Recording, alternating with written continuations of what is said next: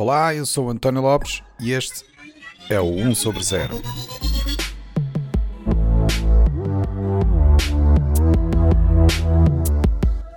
Este é o episódio 40, com a celebração do melhor podcast de ciência e tecnologia. E o vencedor para a categoria de ciência e tecnologia é. Um sobre zero.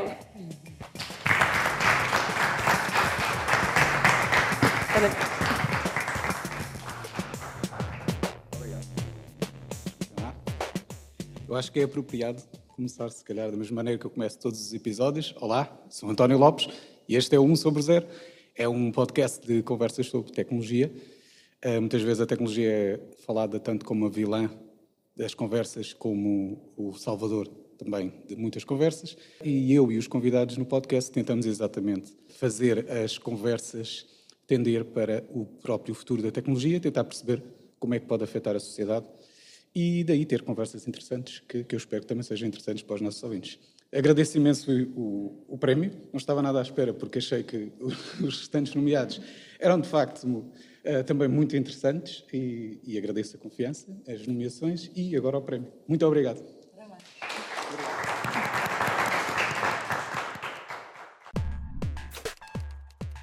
Pois é, o 1 sobre 0 recebeu o prémio de melhor podcast na categoria de Ciência e Tecnologia no Festival de Podcasts Portugueses, o Pods 2020.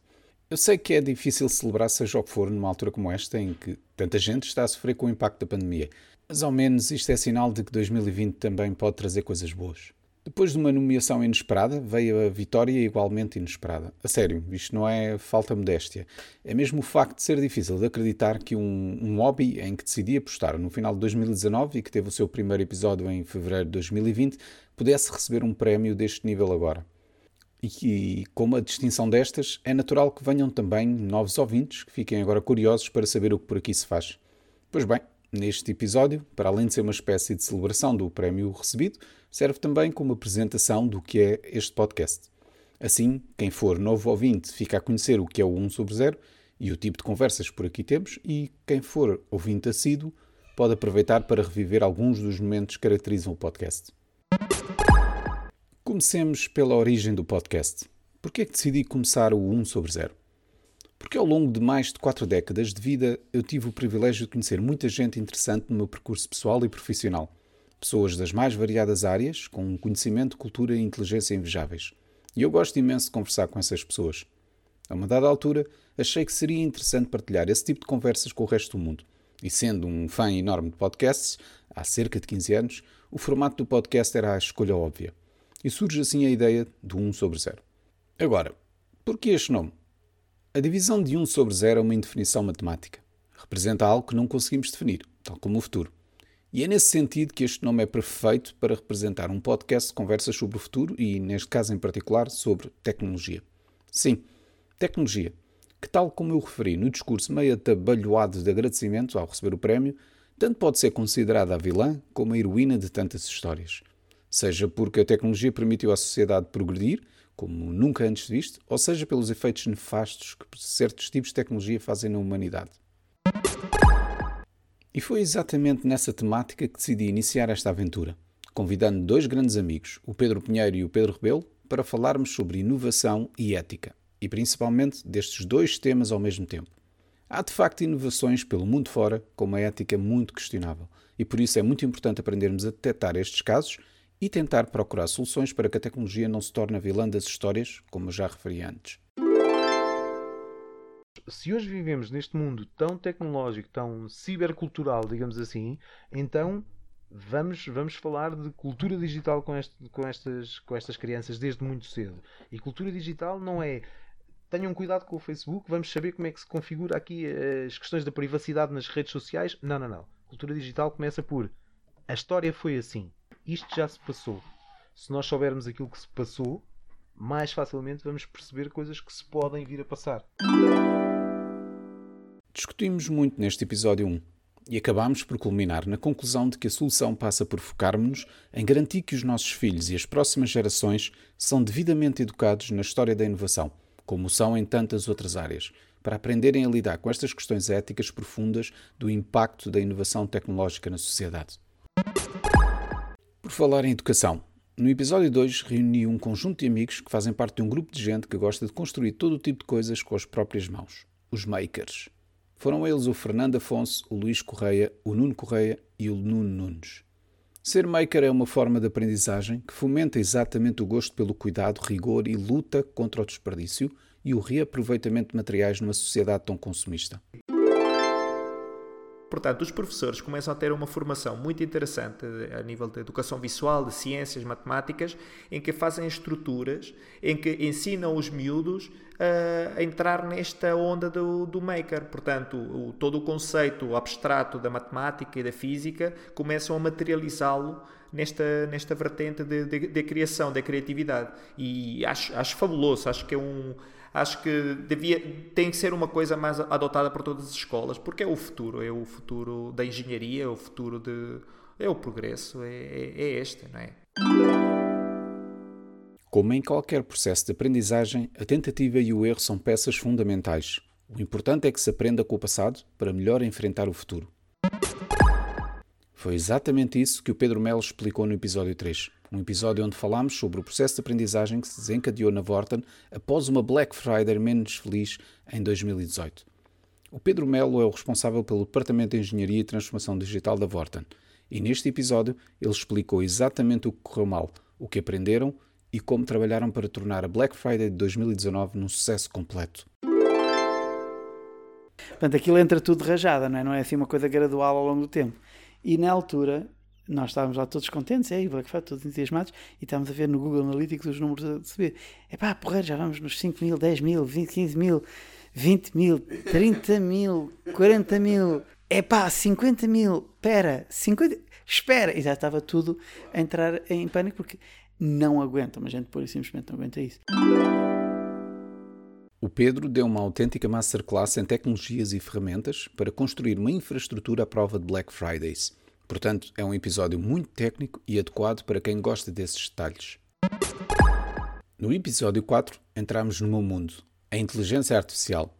Eu tive o meu primeiro contacto com a inteligência artificial em 2000, quando ainda a fazer a licenciatura comecei a trabalhar no Laboratório de Sistemas Inteligentes da Universidade.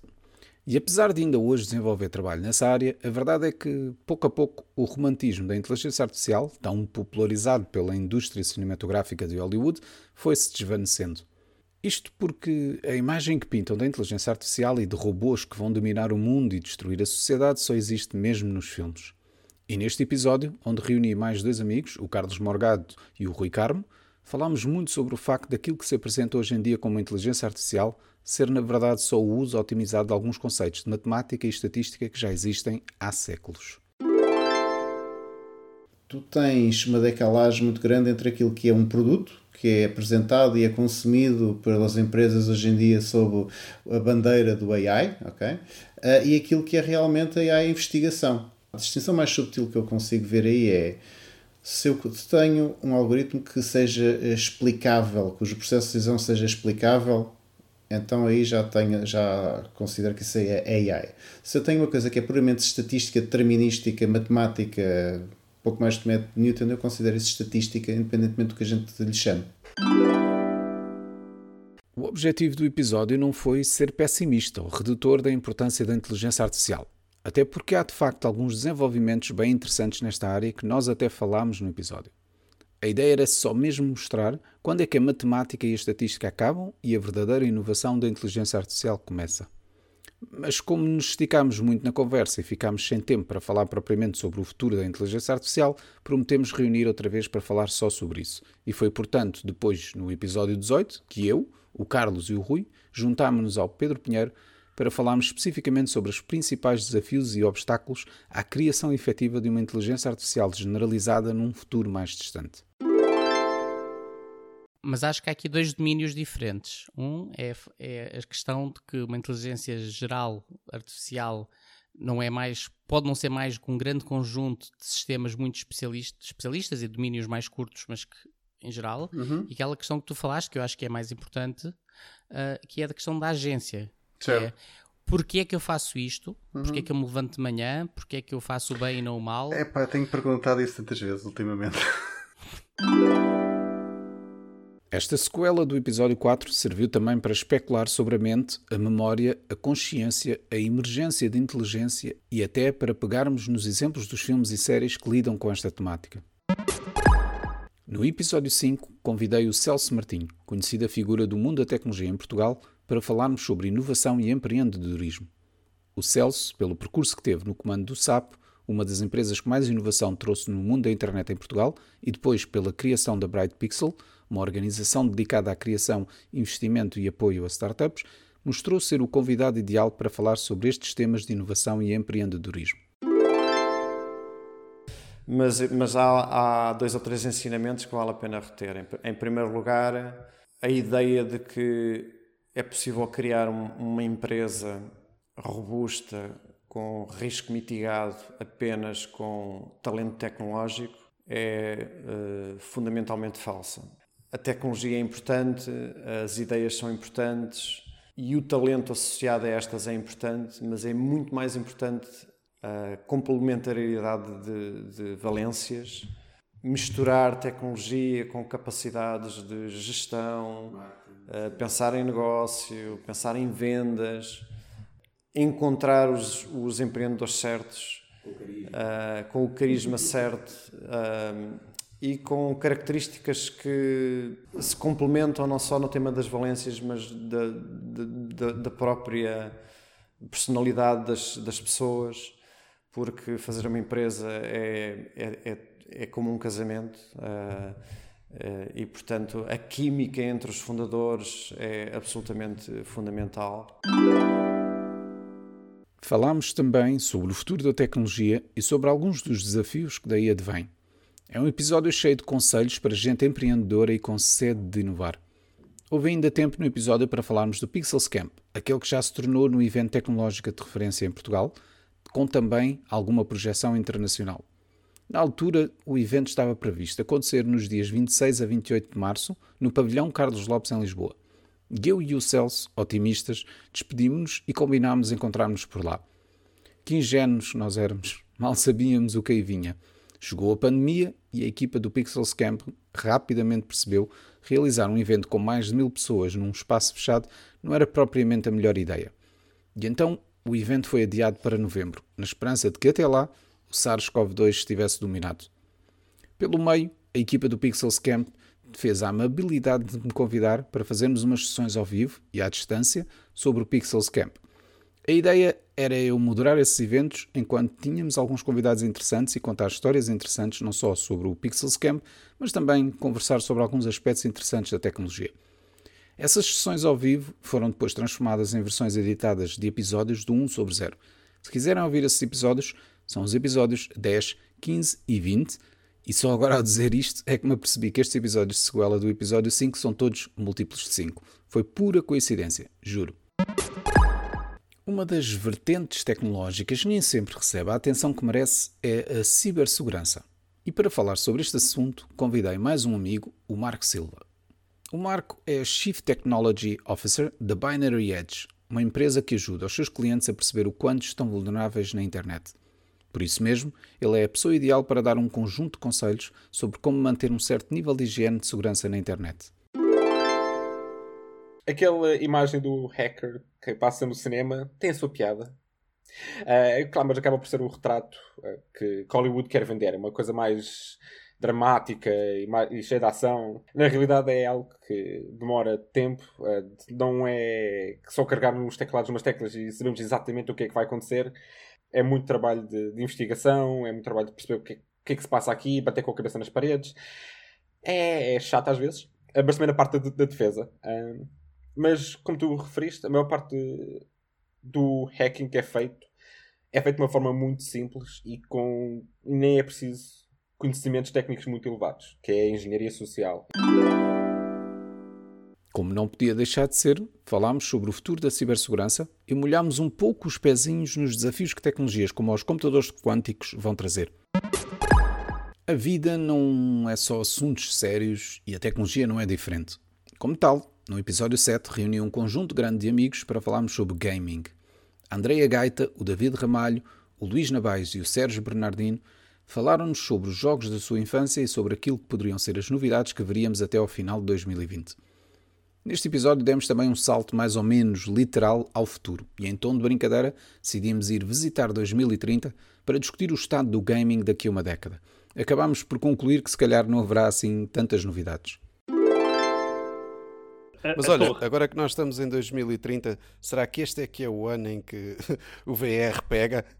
Não, não, o ano do VR. o ano do VR. Ainda é muito não. cedo, ainda não, ainda não está pronto. Ainda não é, ainda não é desta que os 2031, eu ouvi dizer, 2031 vai 2031 é que vai não, ser. Não, está quase. O problema é os drivers da Nvidia. Pá, aquilo que... Também prometemos, no final do episódio, voltar mais no final do ano para comentar sobre as novidades de gaming, quando elas fossem realmente anunciadas. E assim foi.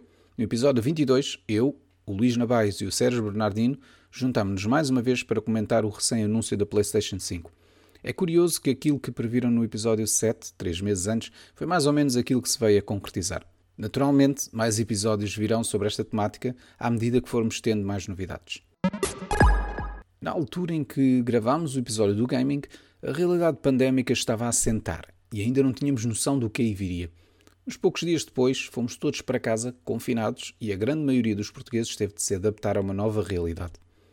No episódio 8, reuni mais um conjunto de amigos, quase todos repetentes no podcast: o Carlos Morgado, o Luís Correia, o Rui Carme e a estreante Sara Correia, para falarmos exatamente sobre os desafios de ter que conjugar a vida pessoal e profissional no mesmo espaço.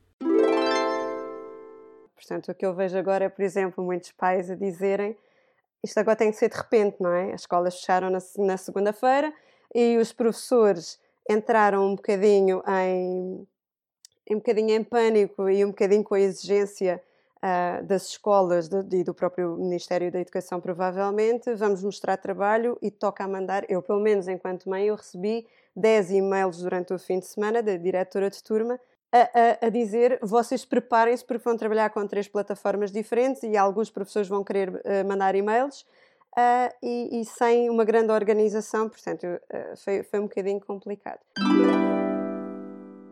O episódio 8 serviu para desabafar sobre o momento que estávamos a enfrentar e tentar dar alguns conselhos a quem só agora experimentava a nova realidade de trabalho a partir de casa. Passados oito episódios, ainda não tinha abordado um dos temas que mais gosto de discutir quando se trata de falar sobre o futuro da tecnologia. E, portanto, o episódio 9 veio colmatar essa falha. Convidei os repetentes Nuno Nunes e Pedro Pinheiro para falarmos sobre a singularidade tecnológica, uma temática totalmente futurista e que serve meramente para especular sobre a evolução da capacidade tecnológica da sociedade.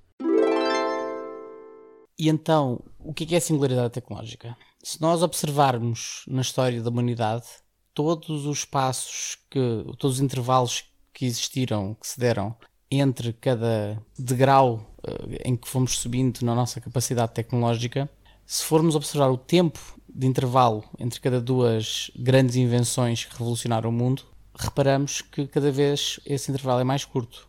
Ou seja, a humanidade em tempos imemoriais uh, descobriu o fogo, depois a roda, depois a escrita, uh, não necessariamente nesta ordem, uh, os sistemas legais e por aí adiante. E até chegarmos aos dias de hoje em que tivemos a prensa, a máquina a vapor, a descoberta e domínio da eletricidade, energia atómica, os carros, os carros a televisão, a, a, avia, a, aviação, até que hoje em dia estamos a passar da, da idade da informação em que surgiu a internet e que já estamos a passar para a próxima, que é a idade da inteligência artificial, em que não simplesmente estamos todos ligados, mas em que as máquinas vão cada vez mais uh, desempenhar tarefas que só podiam ser desempenhadas por pessoas até agora. Mas não é também algo que seja fácil de imaginar. Por isso mesmo é que este é o tipo de episódio que os ouvintes provavelmente vão dizer: epá, para a próxima ponham mais tabaco, ok? Por esta altura já tinham passado 10 episódios de muita conversa e temas interessantes mas a pandemia estava a causar alguns transtornos, nomeadamente na capacidade de conseguir reunir os convidados para gravar os episódios, principalmente se eram episódios em que se juntava muita gente ao mesmo tempo. Esta dificuldade acabou por transformar-se numa oportunidade para experimentar um novo formato de episódio de podcast. Em vez de juntar várias pessoas e gravar um episódio de conversa, decidi gravar conversas separadas com diversos convidados e depois juntei bocados dessas conversas numa narrativa minha. E assim, estreava-se este formato no episódio 11, um episódio onde falámos sobre redes sociais, uma das áreas mais impactantes da internet que consegue ser fascinante e polémica ao mesmo tempo. E a primeira pergunta serviu exatamente para perceber o que mais os fascina nas redes sociais. É engraçado ver que a resposta deles foi unânime. Isso é fácil. O que me fascinou sempre são as pessoas. O que me fascina nas redes sociais é aquilo que também às vezes me faz pensar dos, me faz pensar em desistir delas. São as pessoas. Sem dúvida que acredito que as redes sociais juntam as pessoas. Um episódio não chega para falar do impacto das redes sociais na sociedade. E com certeza mais episódios virão no futuro. E por falar em impacto na sociedade, não podia deixar passar em branco a polémica toda à volta do 5G, a nova geração de telecomunicações móveis. É um tema fraturante e gerador de teorias da conspiração.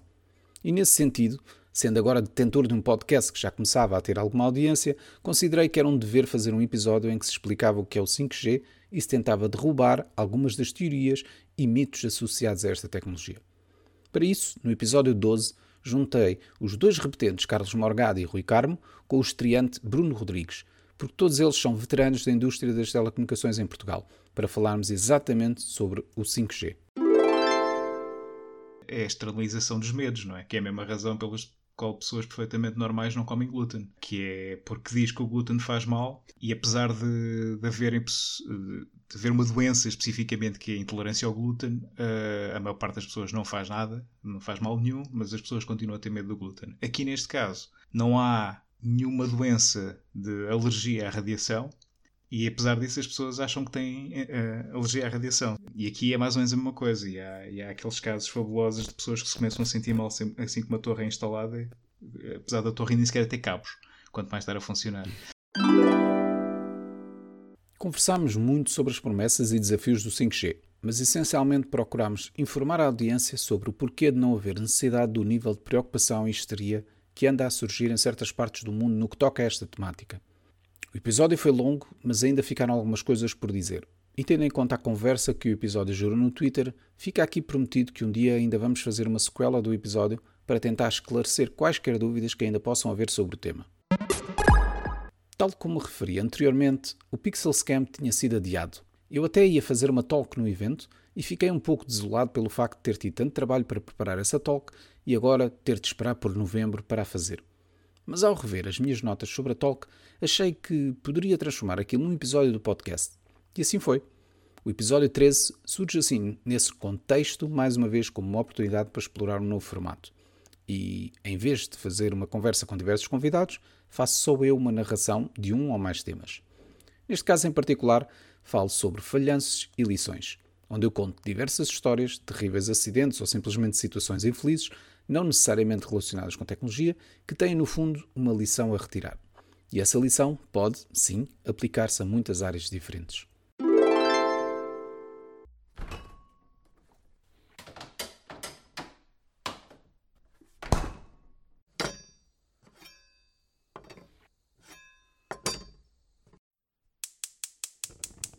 Imaginem que estão a tentar cozinhar o risoto perfeito para aquela noite especial com aquela pessoa que mais importa. E no meio do processo apercebem-se que afinal a garrafa de vinho branco ainda está fechada. Apressam-se a abri-la, mas quando finalmente esta está aberta, já o risoto está arruinado. Qualquer pessoa que já tentou cozinhar um risoto sabe bem que a preparação prévia é a chave do sucesso. No fundo, é um episódio que espero que permita a todos perceberem que a tecnologia não deve viver isolada e que deve aprender com os erros que outros já cometeram no passado. Por falar no passado, o episódio 14 foi uma espécie de homenagem a uma iniciativa da Unidade de Computação Científica Nacional da Fundação para a Ciência e Tecnologia que visa arquivar o conteúdo da internet em português ou de interesse para Portugal. Falo do arquivo.pt. E neste episódio falei com o coordenador desta iniciativa, o Daniel Gomes. Portanto, o cidadão comum não consegue, uh, consegue ter acesso à informação atual, mas a informação do passado, e atenção, quando eu digo o passado não é há 100 anos atrás, é o passado há, há 5 anos, é o passado acerca de, da gripe das aves, da gripe suína, de coisas que estão diretamente relacionadas com o que estamos a, com a gripe asiática, com, uhum. uma série de, de eventos diretamente relacionados com o que está a acontecer agora, em que seria muito importante as pessoas das diversas áreas terem acesso rápido ao passado para verem o que é que foi feito na altura e o que é que se pode fazer agora, o que é que tem que se fazer diferente, e não há este acesso ao passado. O acesso ao passado é muito difícil, é muito lento, um, e os arquivos da web acho que conseguem e têm um papel e uma responsabilidade de se posicionar como infraestruturas para dar também o acesso ao passado à distância de um clique. Porque é, é, é uma frase que não é minha, de Jorge Santiana, que é quem não conhece o passado está condenado a repeti-lo.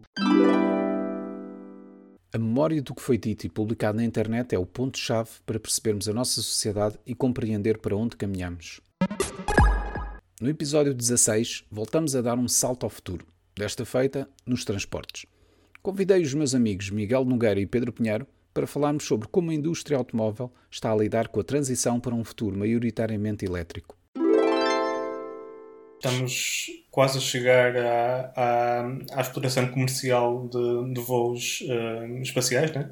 Portanto, Sub suborbitais. Eu, na verdade, eu acho que em termos de transporte, suborbitais. E, e aí uh, podemos conseguir uh, optimizar o. tirar alguma carga dos aviões e passar para viagens mais longas para, para, para a camada acima, né? Uh, Sim, Londres para Sydney em 45 minutos. Exatamente.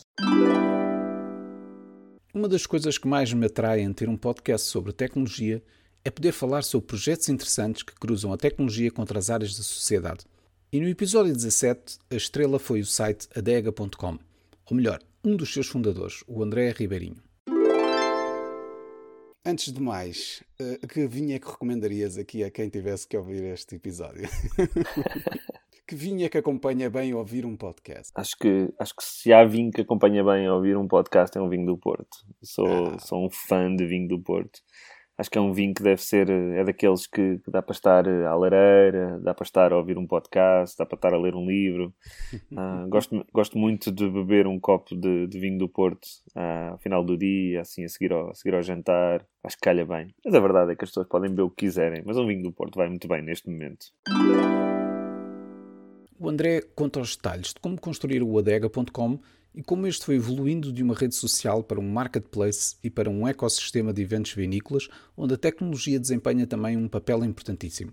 É um episódio para ouvir com uma boa garrafa de vinho.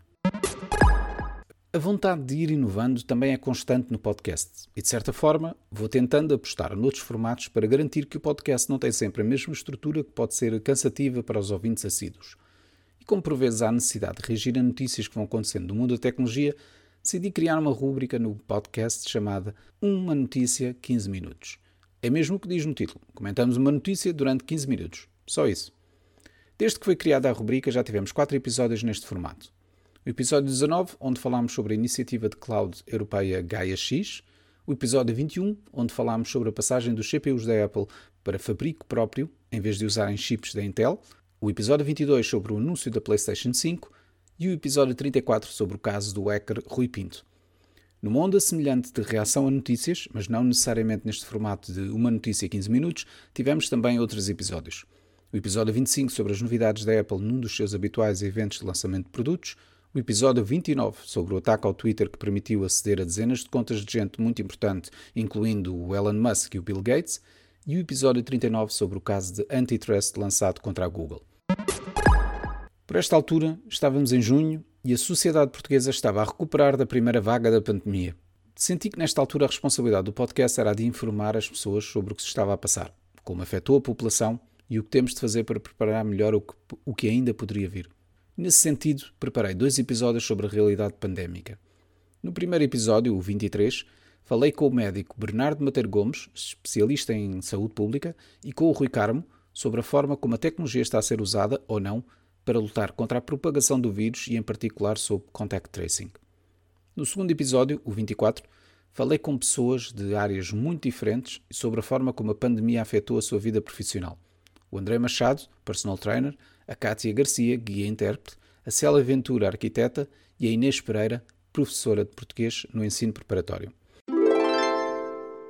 O que torna o Covid-19 ou o SARS-CoV-2 particularmente preocupante é a forma como ataca o corpo humano e pelo facto do mesmo ser especialmente eficaz a transmitir-se de uma pessoa para a outra, quando estas se encontram próximas. Neste caso, aquilo que, dos diretamente ao SARS-CoV-2, o que nós temos aqui é um vírus que tem algum tropismo pela árvore respiratória. Teve dois irmãos uh, mais velhos, ou da mesma família, o, o e o primeiro SARS e o MERS. Um deles tinha uh, uma preferência para a respiratória superior, outro tinha uma preferência para a respiratória inferior. Este é mais versátil. Este gosta, gosta do menu da respiratória inferior e da respiratória superior. Nós vinhamos da época baixa, não é? Por, no fim de novembro é quando começa a baixar. Tinha estado o inverno em casa e ia começar a trabalhar. Quando acontece esta pandemia, ia, começou logo os, os primeiros telefonemas a cancelarem grupos. De início, a minha reação foi um pouco eu, eu, acho que foi um pouco aquela ideia, mas o que é que está a acontecer? Não estou ainda bem a perceber qual é que é mesmo a dimensão disto. Só que no espaço de uma semana, máximo duas semanas, eh, eu vi tudo o que tinha marcado até ao final de junho a ser cancelado.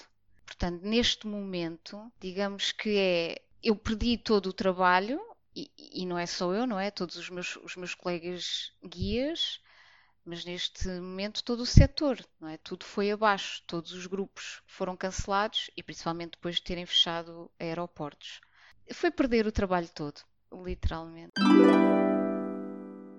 Os testemunhos destas pessoas com profissões diferentes, apesar de revelarem perspectivas dispares, chegam todos a um padrão interessante. Houve uma necessidade clara de reinventar as profissões mais afetadas pela pandemia e foi na tecnologia que a maior parte destas pessoas se refugiaram para se adaptarem.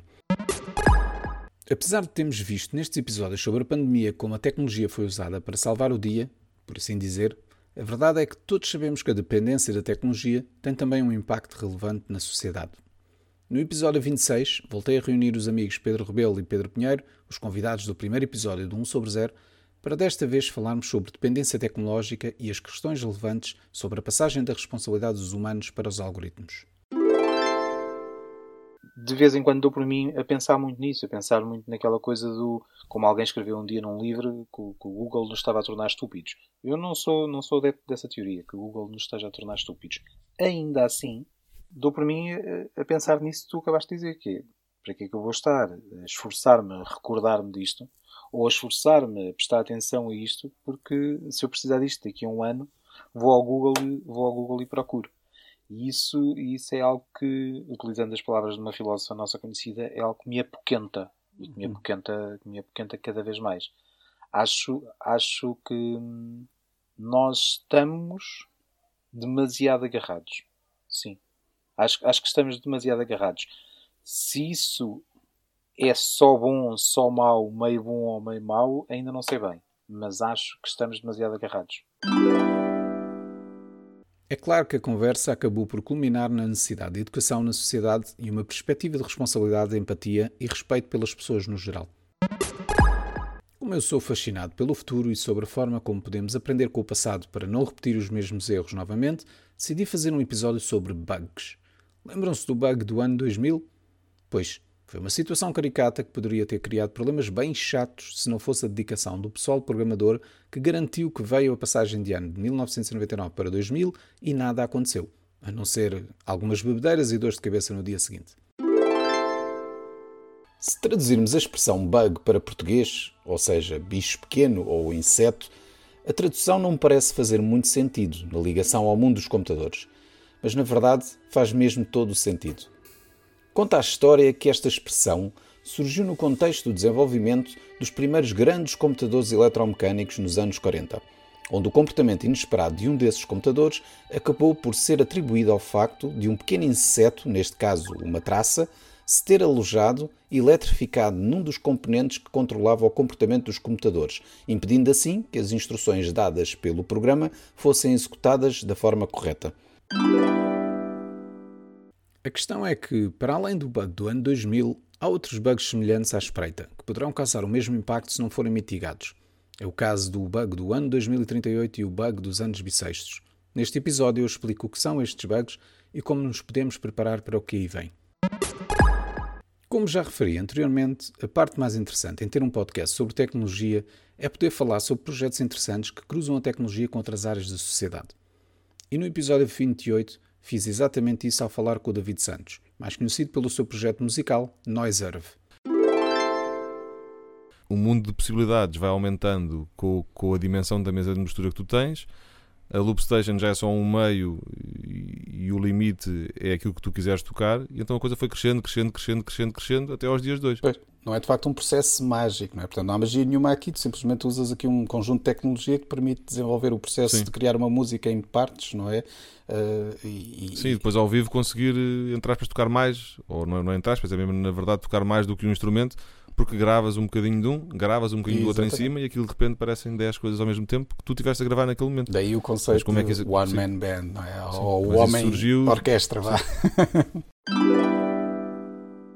o projeto Noiserve é uma banda de um homem só, em que o David usa diversos instrumentos diferentes de forma iterativa para construir melodias fantásticas. Neste episódio falámos sobre música, duh, tecnologia, inovação, pandemia e inspiração. Nem tudo foi afetado da mesma forma pela pandemia. Com o recolhimento da maioria das famílias, o comércio físico de loja foi severamente afetado. Mas esta foi uma oportunidade para que o comércio online crescesse. Em meados de julho, a CIBS, a instituição que gera o sistema de pagamentos multibanco e MBWay, lançava um relatório sobre os 100 dias da pandemia e a forma como o consumo dos portugueses mudou durante o período de confinamento. O, estes períodos de raros na, nas nossas vidas, são períodos também que, que, abrem aqui oportunidades e desafios novos às empresas. Portanto, aqui o e-commerce, de facto, tornou-se um, um, meio alternativo e alguns setores a própria estratégia de sobrevivência, como por exemplo na moda e vestuário, onde as lojas físicas, ao terem que fechar, as empresas tiveram que procurar alternativas e o online surgiu aqui como canal óbvio para minimizar essas quebras.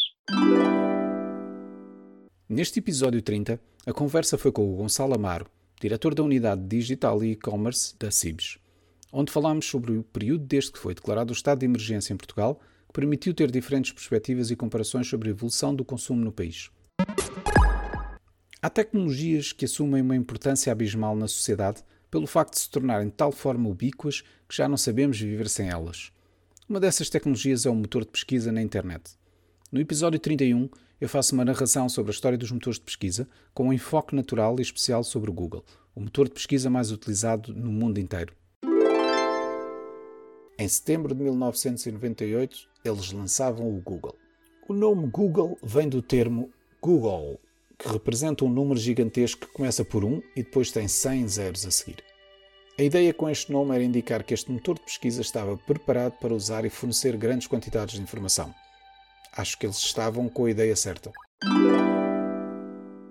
Curiosamente, no final do episódio, especulo um pouco sobre o impacto de haver um monopólio nesta área da internet e como isso pode afetar a sociedade. Qual não foi a minha surpresa ao ver, dias depois, a notícia em como o Departamento de Justiça americano decidiu lançar uma acusação de antitrust contra a Google especificamente por causa disso. Tal como referi anteriormente, essa análise ao caso de antitrust contra a Google foi discutido no episódio 39 com o Carlos Morgado e o Rui Carmo. No seguimento de inovar os formatos do podcast, acabei por introduzir duas novas rubricas. As dúvidas do Francisco, onde eu respondo a perguntas do meu filho mais velho sobre tecnologia, e até agora só fizemos um episódio, o 32, mas mais virão no futuro. Então vamos lá, começar. Diz lá, Francisco, o que é que tinhas para me perguntar? Quando eu estou a jogar Fortnite, aparece uma coisa no canto superior esquerdo a dizer ping. O que é o ping? Ok. Ora bem, Tu sabes como funciona a internet? Não. Ok, então acho que é melhor começarmos por aí. E a outra rubrica é o Book Club do 1 sobre 0, onde o convidado fala sobre um livro ou livros, ou sobre um autor em particular na temática de ciência e tecnologia. Até agora foram feitos dois episódios do Book Club. O episódio 35, onde o Pedro Pinheiro apresentou o autor Charles Stross e os seus livros que abordam o futuro da tecnologia e o seu impacto na sociedade e o episódio 38, onde Luís Correia apresentou a série de livros do The Expanse, a também conhecida série de TV sobre um futuro distante em que a humanidade está espalhada pelo sistema solar. Por mais que uma pessoa se tente abstrair daquilo que se passa no mundo, o que é certo é que a pandemia está sempre presente e, portanto, de vez em quando, o 1 sobre 0 revisita também as temáticas relacionadas com a Covid-19. No episódio 33, juntei os convidados do episódio 23, o médico de saúde pública Bernardo Mateiro Gomes e o Rui Carmo, com o professor da Universidade do Minho, Rui Oliveira. para falarmos sobre a app de contact tracing portuguesa, a Stay Away Covid. O Rui Oliveira é o coordenador do projeto Stay Away Covid no Inesc Tech e respondeu às perguntas e críticas difíceis que tínhamos para lhe fazer sobre a app e a forma como esta tem criado tanta polémica na sociedade portuguesa. Há, há vários níveis de, de desinformação. Okay? Por exemplo, o parecer da DECO, a associação que eu valorizo muito, pela quantidade de associados que tem e, pela, e, e pelo que representa, tem um parecer que eu estou absolutamente convencido o que está escrito não, não representa o espírito do parecer da DECO. Okay?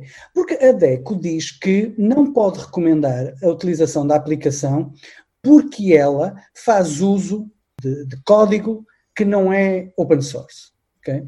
Ora bem, se nós formos ler, se formos ler isto à letra, o parecer é, está no site da DECO, se formos ler isto à letra, a DECO não pode recomendar a utilização de nenhuma, nenhuma. Ah, mas já agora, oh, Rui, deixa-me só deixar claro uma coisa. Quando se fala aqui de uh, código que não está disponível, Neste caso, não é o código da aplicação em si, não é? porque o vosso código, segundo o que eu percebi, já está totalmente disponível.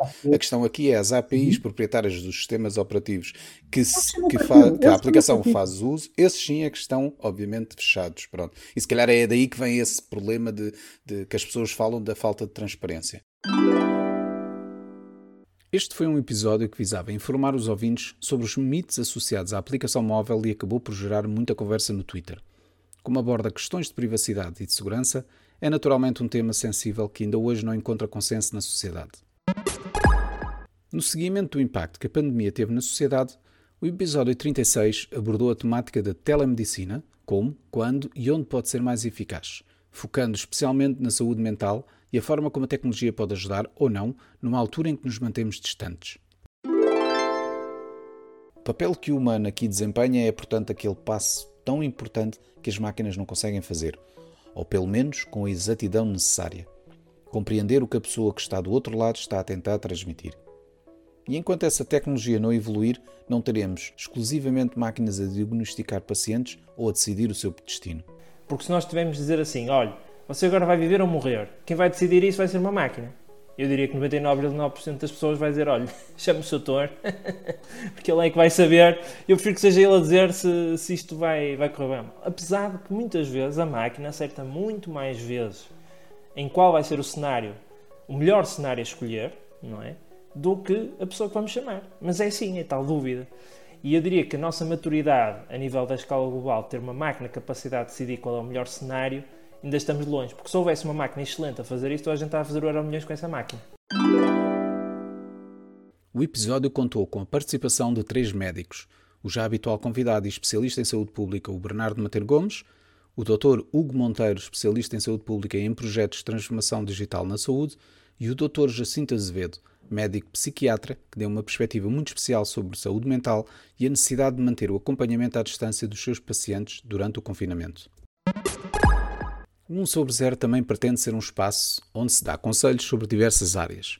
Uma das ideias que tinha tido para executar no Pixels Camp era a de fazer um episódio ao vivo onde falávamos sobre os desafios que os jovens recém-licenciados tinham de enfrentar quando entravam no mercado de trabalho. Mas, como referido anteriormente, a pandemia veio e estragou esses planos. Por sorte, entretanto, surgiu o Casa Trabalho Casa, um podcast de conselhos sobre a vida profissional e pessoal do qual eu fiquei automaticamente fã. Sugeri às autoras do Casa Trabalho Casa, a Ana Relvas e a Ruth Brito, fazermos um episódio em conjunto sobre a temática referida e assim surgiu o episódio 37, ao qual se juntou também o Rui Carmo. Agora o pessoal entra na empresa, tem que enfrentar uma determinada cultura organizacional e, como nós sabemos, várias empresas são muito diferentes, muitas culturas organizacionais diferentes, mas um dos aspectos em particular é a hierarquia. Como é que se lida com isto? Uh, queres começar uh, tu? Não sei se queres falar sobre isso. Jovens licenciados, como veem, eles ficaram sem pio porque sabem que a hierarquia é um tema difícil. Sim. Foi um episódio muito descontraído onde falámos sobre CVs, entrevistas, contratações, hierarquias, cultura organizacional, soft skills e ensino universitário. Se és um jovem finalista ou recém-licenciado, este episódio é para ti. Numa coincidência feliz, o podcast Casa Trabalho Casa também recebeu o prémio de melhor podcast no Pods 2020 na categoria de Economia e Negócios. Um prémio claramente merecido pelo excelente trabalho que a Ana e a Ruth têm feito com o podcast. Parabéns também a vocês. E assim chegamos a este episódio, o 40, a celebração do prémio recebido pelo trabalho realizado. Por mais que eu me orgulho do trabalho feito para criar e produzir os episódios de 1 sobre 0, a verdade é que o mérito do podcast está na qualidade dos convidados que deram contributos tão importantes nas várias temáticas que discutimos. Da minha parte, só posso deixar o meu eterno agradecimento a todas as convidadas e convidados que aceitaram participar no podcast e por ajudarem a construir aquilo que é o 1 sobre 0. Agora, chega a ser lamechas. Está na hora de pôr as mãos à obra e preparar os próximos 40 episódios do 1 sobre 0. Espero que vocês continuem desse lado. Um abraço e até à próxima.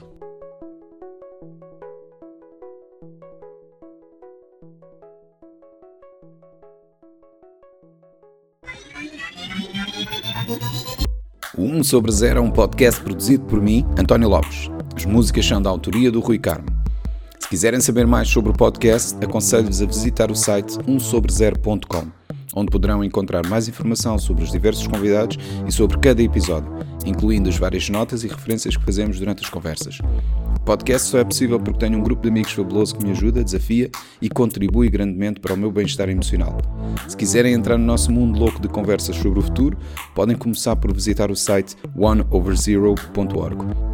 E lembrem-se, se gostarem do podcast, partilhem com os vossos amigos. Se não gostarem, partilhem com os vossos inimigos. Até à próxima!